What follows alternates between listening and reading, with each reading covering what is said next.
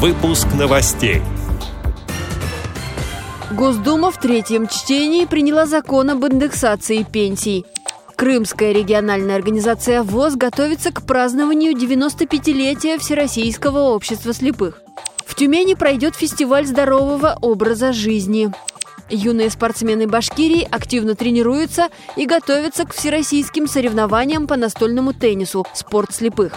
Далее об этом подробнее в студии Анастасия Худякова. Здравствуйте! Здравствуйте!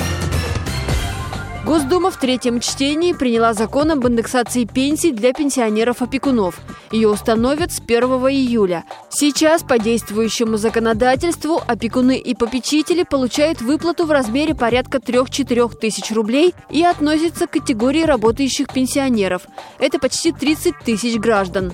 Кроме того, социальные пенсии в стране проиндексируют с 1 апреля на 6,1%. По данным Министерства труда, повышение затронет 4 миллиона человек. Среди получателей социальных пенсий – люди с инвалидностью, в том числе инвалиды детства.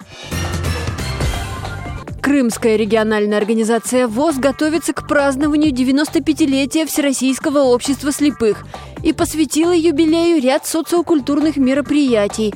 В Бахчисарае к этому приурочили первый Крымский республиканский фестиваль духовно-патриотической песни. В Керченской местной организации ВОЗ на проводах Масленицы для инвалидов по зрению провели театрализованное представление с участием артистов и музыкантов.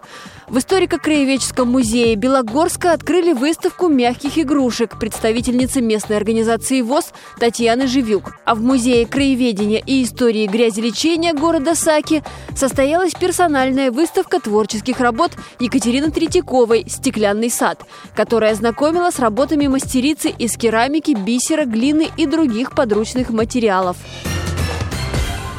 В областном реабилитационном центре для детей с ограниченными возможностями здоровья «Родник» в Тюмени в конце апреля пройдет фестиваль здорового образа жизни для детей с нарушением зрения. Программа называется «С открытым сердцем». Фестиваль соберет порядка 100 участников – детей и молодежь, родителей, а также незрячих спортсменов и тренеров.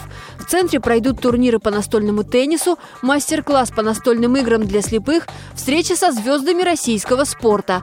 Кроме того, состоятся семинары для родителей. Спикерами станут тифлопедагоги регионального отделения Общества слепых, передает общественный корреспондент филиала «Радиовоз» в Тюмени Ирина Алиева.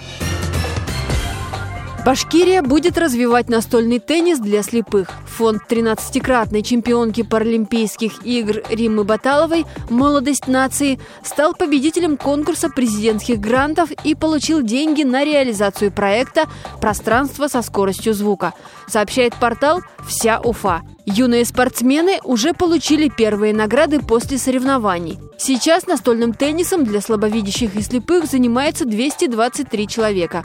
Фонд «Молодость нации» закупил специальные столы и полное снаряжение для соревнований, а также обучил судей, тренеров и спортсменов. Осенью сформируют сборную республики, которая выступит на всероссийских соревнованиях. Проектом уже заинтересовались другие города Башкирии.